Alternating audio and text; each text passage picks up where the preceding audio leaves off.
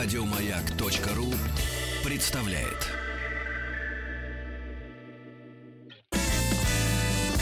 Физики и лирики. Ну, наконец-то, друзья, это произошло. Евгений Маргулис у нас в гостях. Здравствуй, Евгений. Здрасте, здрасте.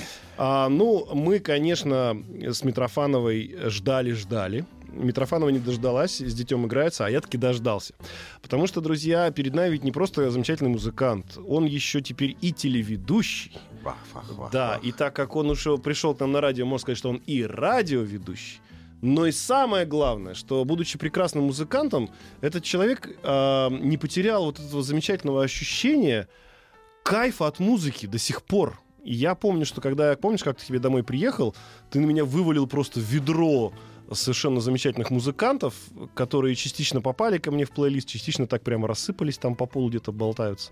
Ты был неподготовленный сибирский мальчик, Да. вот, и тебя надо было накачать высшим образованием. Поэтому Да. я тебе показал то, что мне нравилось в данный момент. Но на самом деле я музыкой интересуюсь и э, много ищу, потому что интересно, опять же, с развитием всевозможных технологий слушать то, что делает молодежь. Потому что А делают они все по-другому. Мы не как сейчас не будем играться в музыкальные бои, у нас сегодня другой формат, мы про музыку поговорим, и давай сделаем так. Вот а, у тебя сейчас есть маленький спич перед тем, как ты поставишь нам а, очередной трек. Да. А, по- по- попробуй, а, рас- рассказывая про него, интригу держать до самого конца, а название, что за группа и что за трек, скажи чуть позже. Ну, достаточно странно произошло знакомство с этой командой. Во всех домах в начале 90-х ставили видеомагнитофон. Обязательно. Вот. Это называлось кабельное телевидение. И в основном либо порнуха, либо э, MTV. Мгм. Ни то, ни другое меня особо не интересовало. В смысле, как видеоряд. Но э, куда-то уезжая, уезжая в какую-то заграницу, я вдруг случил, э, включил MTV и случайно увидел кусок песни, которая меня потрясла. Я запомнил название, прилетел в Канаду, перерыл все помойки и все магазины, пластинки не нашел. И нашел за 50 центов пластинку этой группы э, в стоке университетском, Мгм. в Могиловском. Вот, куда студенты на похмелку сдают все то, что у них накопилось, и то, что им не нужно. То есть это было не в топе вообще. Не в топе вообще. Это альтернатива, альтернатива. И несколько года два я потратил на то, потом, чтобы с ними познакомиться. Ну, а потом про них расскажу уже больше. А, ну давай, назови тогда, что это за команда, что за песня. Эта команда называется Eleven, а песня называется Reach Out. О, дядя Женя знает, что принести сладенького, вкусненького, драйвового. Давайте сейчас расскажу в двух словах. Вот я первый раз эту группу слушаю, но я тебе могу сказать сразу честно. Во-первых, эти ребята, э, я тебе сказал, да, что они не англичане. Ну да, да, конечно. они американцы, но очевидно, что они прутся от Led Zeppelin, раз. И Б, мне кажется, очень, очень важно, что барабанщик у них фанат Бонома. Вот этот вот, знаешь, такой бескомпромиссный, ровный, без э, лишнего бит, такой прямо основной такой, на котором все держится, такой цементно-бетонный с арматурой. И вот сверху вот эти вот такие неторопливые рифы. И вообще есть ощущение влияния Led Zeppelin. Нет, не показалось? Нет, конечно, есть, потому что все нормальные команды, такие такого класса, как мы с тобой, всегда, всегда торчали от Led Zeppelin. Но я такая, знаешь, э, приоткрывая маленькую такую завесу, кто это и что это. Так. Начнем с детства. Э, В Лос-Анджелесе в школе училось э, четыре идиота. Э, Одного звали Джек Айронс. Что Он- нормально для Лос-Анджелеса, Да, кстати. одного звали. Это одноклассники. Джек Мгм. Айронс. Второго звали Фли. А, Третий был Хиллель Словак, а четвертый был Алан Джи Хеннес. Вот, Вот, они сделали команду, которая называлась What is This. Очень смешно играли, но, естественно, э, Бонома и Цепелина для них были всегда в приоритете. Потом Алан свалил, и на его место пришел парень по имени Энтони Кидис. Мгм. И группа стала называться Red Hot Chili Pepper. Вот она что. Вот такая. Это, это вот такой весь альтернативный лос-анджелесский замес, откуда там появились Pearl Jam. Это все одна компания. вот, но если рассказывать далее, значит, я услышал вот эту песню «Reach Out», сошел Так. с ума, нашел пластинку, притащил ее в Москву, показал всем, кому можно показать. появился интернет, и я начал их разыскивать по всему миру, потому что... То есть по интернетному миру, потому что мне было интересно, и мне нравилось, что они и как они играют. Мгм. Я нашел о них какую-то небольшую информацию и увидел, что э, это трио. Значит, Аллан, э, Джек Айронс и девушка по имени Наташа Шнайдер. Мгм. Я копнул дальше, это оказалась старинная-старинная такая э, девушка, рожденная в Москве, Наташа Шнайдерман, Мгм. которая уехала отсюда в 1975 году. Они, приехав в Америку, сделали команду Black Russian, но это не пошло, не поехало, но неважно. Это уже не важно. И я им написал письмо, все-таки интернет есть, есть сайт. Написал, что мы были знакомы в детстве, что я из машины времени. Естественно, она никакой машины времени не знает, и хочу с вами познакомиться, потому что вы мне страшно интересны. Мгм. Ну, ушло это письмо, прошло, наверное, месяцев шесть Вот так. или вот. семь, да. И мы поехали на гастроли в Америку. И как раз были в Лос-Анджелесе. какой год? 94-й, наверное. 94 Э, Был Лос-Анджелес. В Лос-Анджелесе живут у меня наши близкие друзья. Пар Горького, Сашка Львов, который говорит, а я знаю их. Мгм. Давай я тебя с ними познакомлю и притащу. И он приводит меня, убегает куда-то по своим делам, я стучусь. Выходит белобрысая девка, говорит, ты туда? Я говорю, туда. Ну, привет, привет, это Гвен Стефани. М. Нормально? Она отваливает. И я прихожу, там сидит Фли, сидит э, Сам Аллен, Наташка, э, Крис Корнелл. Вот что-то они там. Я, естественно, начинаю врать, что я вас страшный поклонник, там, прочее, прочее, пятое, десятое. Но в результате, в общем, мы подружились. Мгм. Подружились, и они как бы ввели меня вот именно в этот свой альтернативный такой э, нирванообразный кружок. То есть Хотя и- вроде Лос-Анджелес, не Сиэтл. вот э, получилось в Лос-Анджелесе. Какие-то какие команды Алла мне показал, ка- на какую-то музыку меня тоже направил. Э, потом меня познакомил с Дэйвом Гроллом. Ну, то есть, знаешь, вот мне, мне страшно повезло. Поговаривают, Гролл в винишках лещет. Э, ты знаешь, что в тот момент, э, когда мы были все там, мы пили почему-то водку. На- русские, не, русские на недели русские, были. не, русские, русские не сдаются. Вот.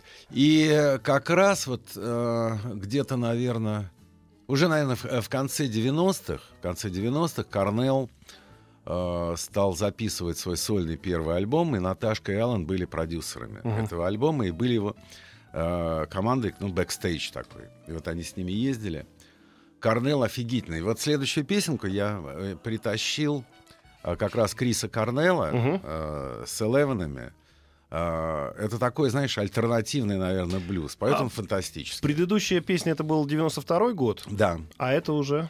А это уже, э, может быть, конец, э, конец 90-х, 99-й. Ну, и, как это ни странно, каждые там полтора года оказывались в Америке. Мгм. И э, если Аллен и Наташка, либо их там какие-то друганы были, мы вытаскивали их. То есть всегда виделись. На концерты «Машины времени» мы старались их не звать, потому что как бы, как бы это несколько другая формация. Очень смешная была история. Мы играем в Лос-Анджелесе в какой-то там полусинагоге. Аллан напросился, мы от- отбивались, отбивались, что не приходите, не надо. А они почему-то заценили всей этой нашей компании меня и Андрюшку Державина. Ну, Потому что два музыканта. Вот, и э, отыграли концерт, ну, естественно, наша диаспора плачет от счастья. А Сашка Кутиков притаранил новую, новую бас-гитару и спрашивает Наташки, как бас Мгм. мой? И говорит, не мешал. Ай, давай, объявляй следующую песню, как она А называется. следующая, следующая песенка, по-моему, называется «I'm Down» или что-то там связанное с I'm- э, Это Крис Корнелл. Крис Корнелл, I'm down. Я тебе, знаешь, что скажу?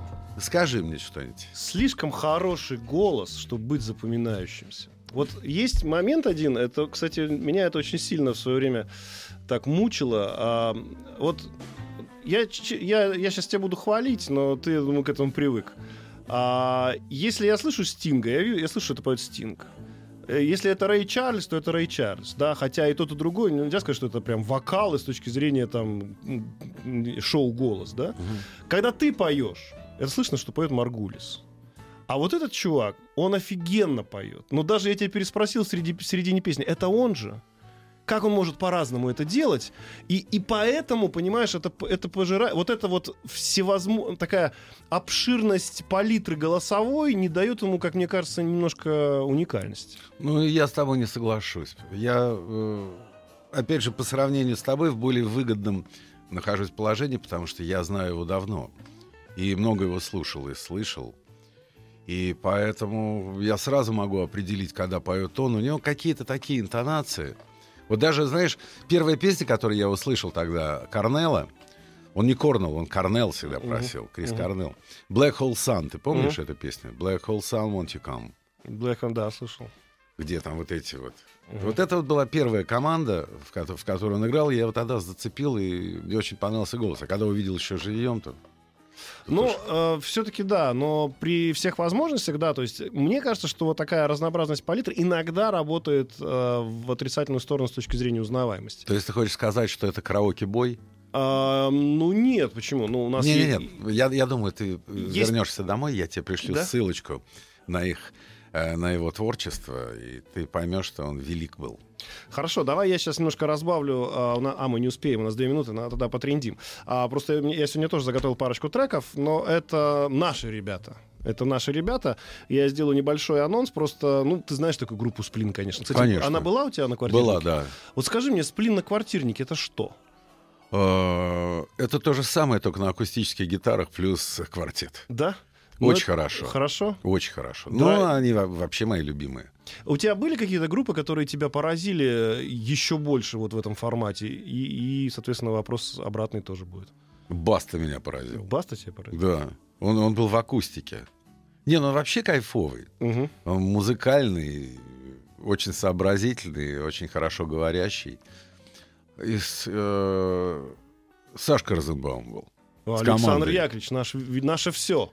С командой был. С командой. Очень круто, да. Но он сейчас Слушай. едет на гастроли тоже с командой. Mm. Ну, вот, а мне кажется, что он как бы когда сам, он, он как-то даже более он, Это более привычно. Не, мне, мне понравилось. Играют mm. хорошо такие, знаешь, старые слоны. Mm. Им все вместе лет, наверное, 900. 900. Такой самый старый полурок-н-ролльный коллектив на земле. Ну, здорово. Да. И, знаешь, энергетика зверская. Мне это нравится. Но это он сам. Он, он когда а сам с гитарой, то у него... У него есть одна замечательная песня, он почему-то редко поет э, про септаккорд. Ты не слышал такую Нет. песню у нее?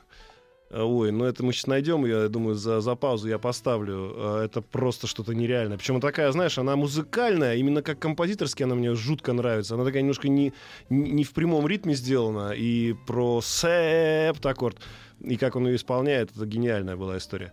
Друзья, у нас сейчас перерывчик, а после этого мы вернемся к вам. У нас в гостях Евгений, Евгений Шулимович, Маргулис. Мы сегодня ставим и те треки, которые он принес. Я хочу тоже поставить несколько треков удивительных. И небольшой анонс, может, сделаю. Так вот, та самая группа Сплин, оказывается, при желании может выжать из себя фантастический саунд на уровне Рамштайна. Причем я этот трек откопал случайно. И как он вообще попал к ним на альбом, не знаю. Все остальные треки это более-менее Сплин, а это прямо, знаешь, на грани. Но это будет, друзья, через новости и новости спорта. Физики и лирики. Евгений Маргулис у нас в гостях. Ставим хорошую музыку, радуем друг друга. А, хочу тебя порадовать, я уже анонсировал, что Сплин может играть как Рамштайн. Вот неожиданно я нашел этот трек. Причем самое интересное, что, судя по всему, знаешь, как его написали? А, есть всегда такое место, ты наверняка тоже много раз то проходил, когда нужно выйти, что-то поиграть, чтобы настроить звук. Да. И, как правило, это под танк всегда. Ну, то есть на этой песне настраивают звук, а уже потом можно что-то играть. Это была, знаешь, в советское время беда всех вокально-инструментальных ансамблей, потому что они настраивали всегда на фирменных песнях. Угу. Такое вот играли громко, зажигательно, а потом, когда уже выходили ах, комсомольская радость моя, да, это там one, two, three, four. Да, да. Все настраивали на the Water, а потом играли что-то свое. Ну, а вот, а здесь песня, это не песня даже, ты поймешь по тексту, что это было, это называлось, это настройка звука называется трек, mm-hmm. и он же, собственно, видимо, используется для того, чтобы настраивать звук, поэтому и, собственно, к тексту там отношение небольшое, собственно, Саша Васильев, что смог там лопотать, то и налопотал. Итак, друзья, это «Сплин», а, песня «Настройка звука» из альбома «Сигнал из космоса». Неожиданно и закончилась песня, как полагается. Неожиданно, неожиданно настроились. А мы тут разговорились за эфиром. Ну, во-первых, как тебе? Мне хорошо. Хорошо, скажи. Они в моих любимцах. Да. А, и у тебя же есть э, некое ограничение, когда приходят люди к тебе на квартирник. Все-таки, да, это не все возможности звукового оборудования. Как-то ты пытаешься людей, что называется, поставить в условия, давайте играть акустику. Или, или ты говоришь, не, ребят, хотите оркестр, приносите оркестр. А ты знаешь что? Но я перестал следовать э, э, зову сердца своего. Кто как умеет, так и играет. То есть, э, ввиду того, что места стало чуть больше, туда можно тащить всякой гадости, то кто как может, так и играет. То есть те, кто играет с плейбеком и сверху кладут Знаешь, как это называется у нас, у россиян? Мне сказал город 312, я очень хохотал. Как? Потому что я тоже всегда называл это плейбеками, и мои друзья, которые с Украины, тоже всегда плейбеками это называли. Подсосы это называется. Подсос. Прикольно. Вот, кто-то, кто-то может, кто-то не может, кому-то не позволяет Заратустра. Ну, тут в зависимости от степени падения, понимаешь? То есть я, я не неволю. Но сами музыканты не видят в этом некий челлендж, как это принято сейчас называть. Ты знаешь, что мне, мне по кайфу, конечно, все-таки акустический формат, потому что на этом формате человек раскрывается по, по полной.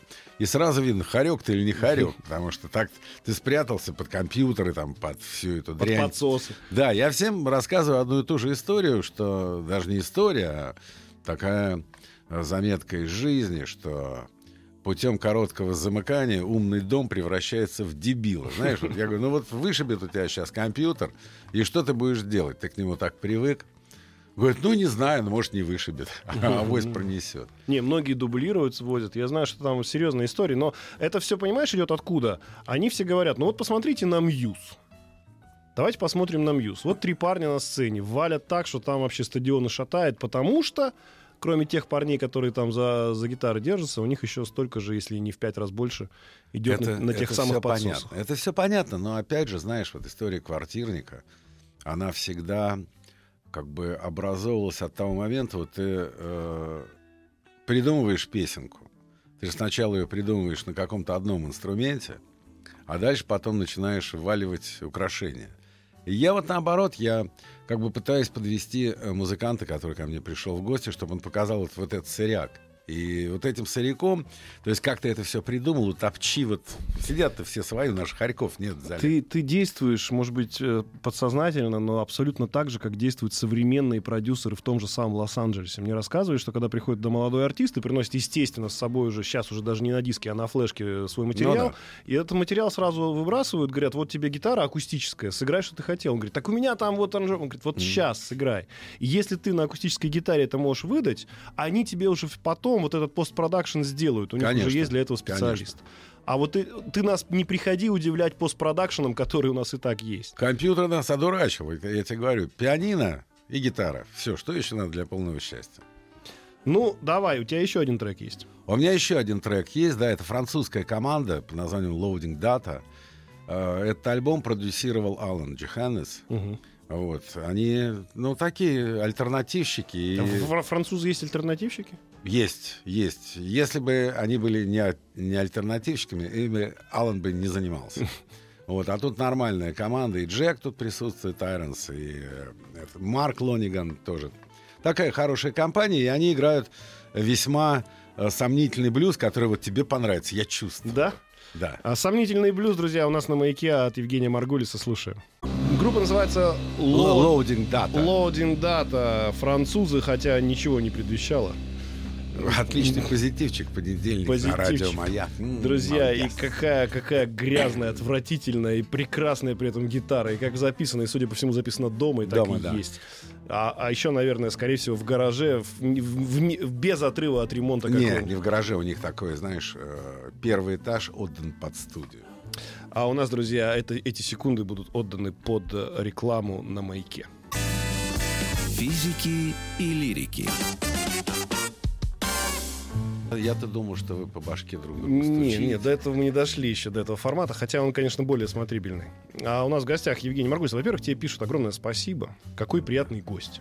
Спасибо большое. Вот. Во-первых, те- приятный, приятный ведущий. А бы кому я бы не пошел. Ой, спасибо а тебе. Пух, Пух восхитительный, он прекрасный музыкант, Ну, э, отличный человек. Подожди, мне очень нравится, тебя. Тут- мне очень нравится, что он играет э, на моей гитаре, которая ему подошла настолько хорошо, что я даже вот рад, что награда нашла своего надо. героя. Да, за, за- А я играю, я не играю на его гитаре. Все, я сказал.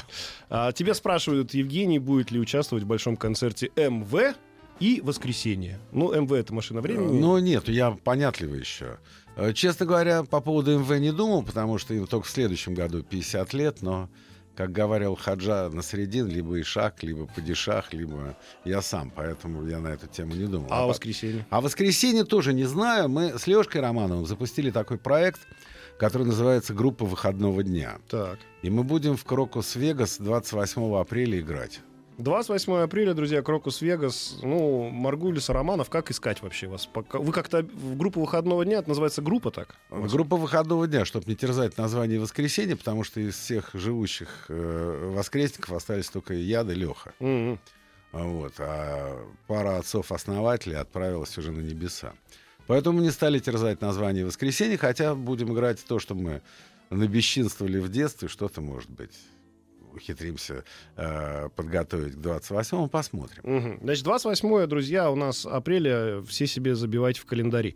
А спрашивайте, а что за группа гранжевая ее называют, была в начале. Все-таки повтори еще раз ее название. Э, группа вначале называлась Eleven. Eleven. Eleven, 11, Eleven. Eleven, Eleven, да, Eleven. Они из славного города Лос-Анджелес. Кстати, возвращаясь к Элевенсам, они мне показали э, в Лос-Анджелесе замечательные совершенно места. Э, Показали замечательный такой э, кабачок, которым руководит вот этот французский парень, который делал э, обложку Dark Side of the Moon. Мгм. Вот этот фотограф. И у него тогда еще в этом маленьком ресторанчике можно было курить.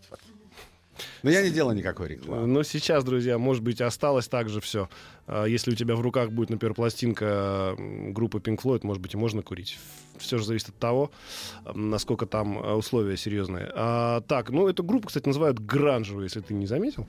Но я думаю, что с этим мы спорить не будем. Гранж, да бог его знает. Я, честно говоря, не критик. И э, стили какие стили? Хороший и плохой. Больше, больше ничего нет. Маргулис — это голова тебе пишут. Вот так. А Маргулис и Пух две головы. А конечно. вот, но, но, но тебя еще говорят, Маргулис — это как Ленин, живее всех живых. Ну ладно. Сравнили тебя с Владимиром Ильи- Ильичем, ну, по значимости музыки, я думаю, что они абсолютно правы. Но я, я, я застеснялся. я Александр Яковлевича нашел песенку, называется она «Септаккорд», очень малоизвестная, но фантастически хорошая. Давайте послушаем ее Давай. сейчас вместе. Погнали. А, к сожалению, запись концерта, но очень клевая песня. Мне она так нравится. Именно она музыкальная. Вот здесь Александр Яковлевич, он превзошел себя как композитор даже над поэтом, мне кажется. Ты знаешь, я э, Сашку-то знаю очень давно, и когда я снимал «Квартирник» с ним, к сожалению, не вошло, есть же все равно формат передачи, Ну да. за который мы не можем выходить, временной континуум, прости господи. Я Сашку просил спеть его самую первую песню. Была такая питерская группа «Аргонавты», Мгм. которую он играл. Это год, наверное, 75-й, 76-й. И он мне спел эту песню. И мы по каким-то кусочкам еще вспоминали нашу такую рок-н-ролльную жизнь. А потом его пробил вот на это творчество. Ну, творчество хорошее, мне нравится. Мгм. Я, не, я не могу назвать это шансоном, не могу назвать это Не-не, дворовой вот я- Это какой-то вот такой... Всегда считается, что шансон это те самые пресловутые три аккорда, да, и у нас вот это слово, оно всегда имеет некий окрас оч- очень простой музыки и блатной тематики в текстах. Ну да. Но Розенбаум для меня, он еще и фантастический композитор. Просто, Да, ну, да, вот и- согласен. именно, именно как композитор. И многие вещи, которые я встречал, мне казались, может быть, ну, по тексту они меня как-то не очень удивляли, потому что, ну, это классический такой его э, лирический, да, э, стиль. А вот музыкально столь разнообразные истории, и вот в частности вот эта песня, которая она вроде как и в ровном ритме, вроде как четыре четверти, но она все играет туда-сюда, такой, знаешь, э, да, ну не, не латиноса, что это, как, я даже не знаю, как это Да правильно. бог его знает. Э, Ты знаешь, что во всяком случае я Сашке благодарен за то, что он, кстати, вернул как бы на нашу эстраду семиструнную гитару. Ну да. Он же играет на семиструнке. Причем на семиструнке именно на классической. На классической, да, и звучит это Слушай, хорошо. Многие И- сейчас добавляют струны и там до 9 доходят. Вот недавно какой-то мужик на фестивале 18-струнную гитару себе Ну, взял. я видел, видел 24-струнный бас. Но я считаю, конечно, Нет предела совершенства. Даже одни мои знакомые, сидящие напротив, привернули гитаре восьмую струну. Да, друзья, бывают и такие случаи. А Евгений Маргулис у нас был в гостях. Огромное тебе спасибо. Приходи к нам еще. Спасибо, Сашка, Потому спасибо. что Митрофанова себе не простит, и тебе тоже. Но загуляла старушка. Давай. Передадим ей привет. До встречи. Увидимся. Пока-пока. Еще больше подкастов на радиомаяк.ру.